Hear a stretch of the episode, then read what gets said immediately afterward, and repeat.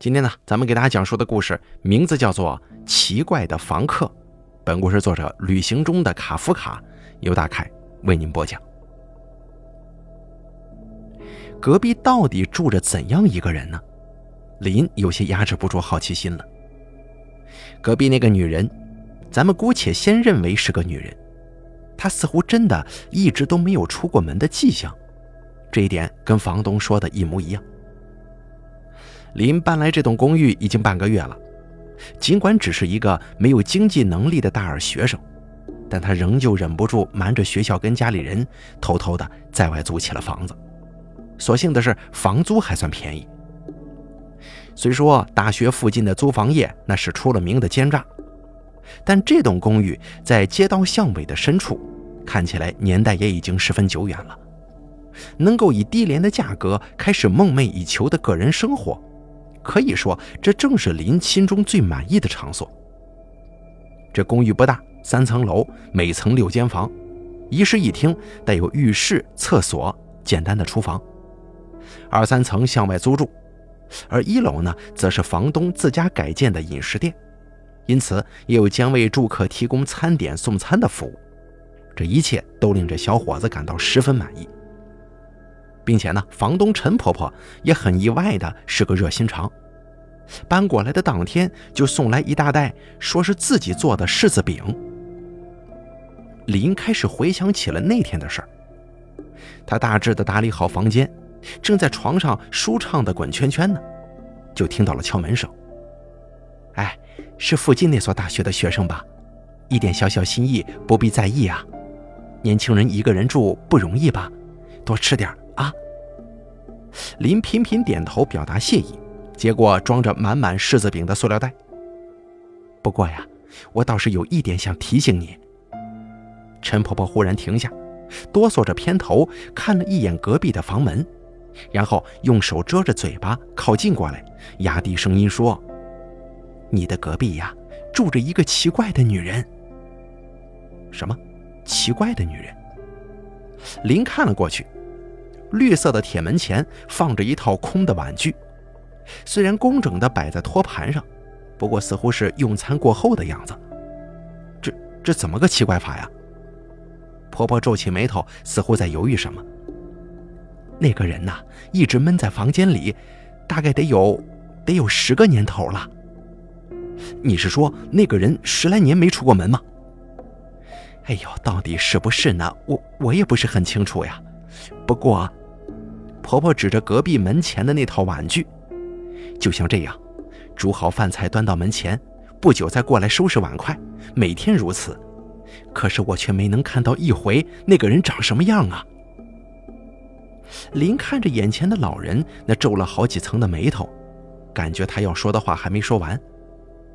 你看到门上那个信箱了吗？每个月所有的费用都会按时放到那里面。婆婆用手示意小伙子低下头。把耳朵靠近，就像此时隔壁正有人贴在房门前偷听一样，一种紧张感逐渐涌上心头。别说是长啥样了，就连声音我都没听见过呢。送饭的时候敲门也没回应，不久再过来就只剩下空碗具了。这附近没有人跟他说过话，除了我那老头子。哦，大致的情况林了解了。陈婆婆早些年一直住在乡下，五年前看管公寓生意的老伴去世之后，才接替了这份工作。据说隔壁那个女人是她老伴还是房东的时候住进来的，在陈婆婆接下这栋公寓前，她就已经大约住了五年之久。所以粗略的算一算，至今可不的确就是十来个年头了吗？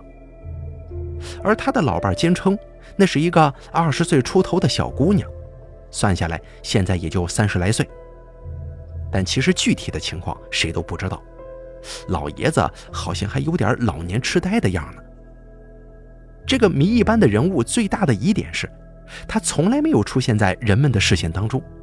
或许是真的就一直待在房间里，亦或许是他灵巧地避开了所有人的视线呢？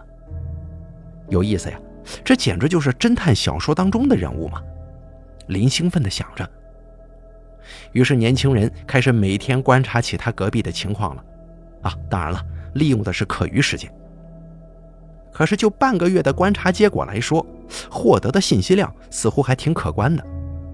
首先，隔壁住的的确是个女人，这点应该没错了。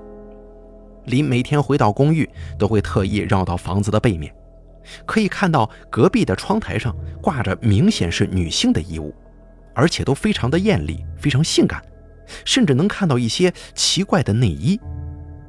难道说她是一个被男人秘密包养的漂亮女人吗？一到深夜，女人就会穿上奇怪的内衣，等着男人前来深情的缠绵一番吗？年轻人似乎对这种想象不太有抵抗力呀。很可惜，没有明确的证据。再者就是女人活动的时间很怪，尽管自己房间的窗台无法看到隔壁的房间。但夜晚能从隔壁窗前的金属护栏上看到映出的灯光。林睡眠的质量不怎么好，每次半夜醒来都能看到那灯光在默默地亮着。难道说这女人不睡觉呢吗？还是说真的在穿着那些奇怪的内衣跟男人？不，还没有确切的证据呢。不管怎么说，这都不是一直不出门的理由啊。这种不需要理由了。住在二楼的吴先生笑了起来，瘦小的身板不停地上下抖动，尽管看起来弱不禁风，但他的嗓门的确够大的。哎呀，吴先生摆着手说：“你们年轻人就爱胡思乱想，这年头啥样的人没有啊？人家乐意怎么过就怎么过呗，你去管人家干啥呀？”不过这半个月来得到的最重要的信息，还正是从吴先生口中所得知的。这个年纪大约五十岁的中年男人笑完了之后，用手捂住嘴巴，凑了过来。你如果真的好奇呀，我倒是可以给你透露一个消息。你知道我是在这儿住的最久的人，是吧？我跟老房东那是旧相识了，邻里之间各种鸡毛蒜皮的事儿我都看在眼里，消息多得很呢。在吴先生卖关子的这个时间里，林递过了一包六十块钱的软中华。这似乎是消息的交换条件。那个男人笑眯眯地收下之后，终于开口了：“就算能靠公寓的伙食过日子，生活用品那些东西还是没法子弄到的吧？陈婆婆可不负责这些啊！啊，不是男人偷偷送过来的吗？不太可能。生活这玩意儿，总依赖他人，那可不是长久之计。”吴先生细眯着眼神，直视着林。像是在表示，请安静听下去，开始不卖关子了。这个女人呢，其实并不是一直待在家里的。半夜三点钟，夜深人静的时候，这个女人会避开众人眼，悄悄地溜出门。啊，真的假的？信不信随便你呀。你看，这附近不是有通宵营业的便利店吗？所以半夜才会亮灯吗？林是这么想的。哎呦。我听说她是很漂亮的。男人笑眯眯的呢喃自语，并且点了根烟。躺在床上的林看了一眼手表，零点整。从下午得到消息开始，林就满脑子都是隔壁的那个女人了，一个充满谜点的女人，独自过着隐居的生活，周围无人看到其面容，甚至连声音也无从耳闻，并且似乎还穿着奇怪的内衣呢。这半个月以来的疑惑开始逐渐膨胀，今晚试探个究竟吧。林已经下定了决心。趴在窗台上漫长等待的时间里，林感觉到自己就像是一个尾随女人的变态。男人好奇起来往往都很变态的，不是吗？两点三十分，隔壁的灯光亮了。林看了一眼表之后，蹑着脚步走到房门前。侧着身子，把耳朵紧紧地贴在了门上。走廊灯光太暗了，无法用猫眼看清外面。而且，如果那个女人要下楼的话，并不会经过自己房门前，楼梯口是靠近隔壁的那一侧的。铁门冰冷的触感让林不太好受，不过他仍旧保持着安静的动作，并努力的让自己情绪冷静下来。就这样侧耳细听就好了。要是对方出门的话，自己一定能够听到。那扇破旧的铁门不可能发出一丝声音。林是这么想的。接下来的时间过得异常缓慢，但指针还是即将转到三点钟了。林忽然想到，要是出去碰见了，该说点什么好呢？呀，好巧啊！你也是这个时候出门吗？啊，好巧，我是你隔壁的林某某。总不能这么说吧？要万一碰到的是男人该怎么办？会被揍吗？时间都来到三点十分了，门外还是鸦雀无声。这怎么回事啊？今天他不出门了吗？外面下雨了吗？三点二十分，林想到自己该不会是被吴先生耍了吧？到底只是一个骗烟钱的猥琐男人吗？三点三十分，就在林快要放弃的时候，咔的一声轻响传了过来，来了来了！林不禁喃喃自语。他站直了身子，压制着内心的兴奋。他看了一眼猫眼，林小心翼翼地翻开满是锈迹的盖子，缓缓朝眼孔靠近。他能明显的感觉到手在不停的颤抖。果然光线太暗了，根本就看不清什么。出去吧，女人应该下楼梯了，只要悄悄的跟上她就行了。这样想着，林转动了门把手，轻轻的拉开了一条门缝。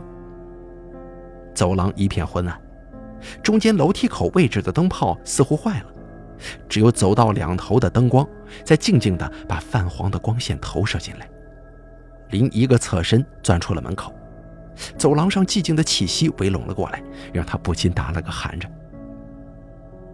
尽管视野昏暗，还是能够看得出隔壁的房门正紧紧地关着。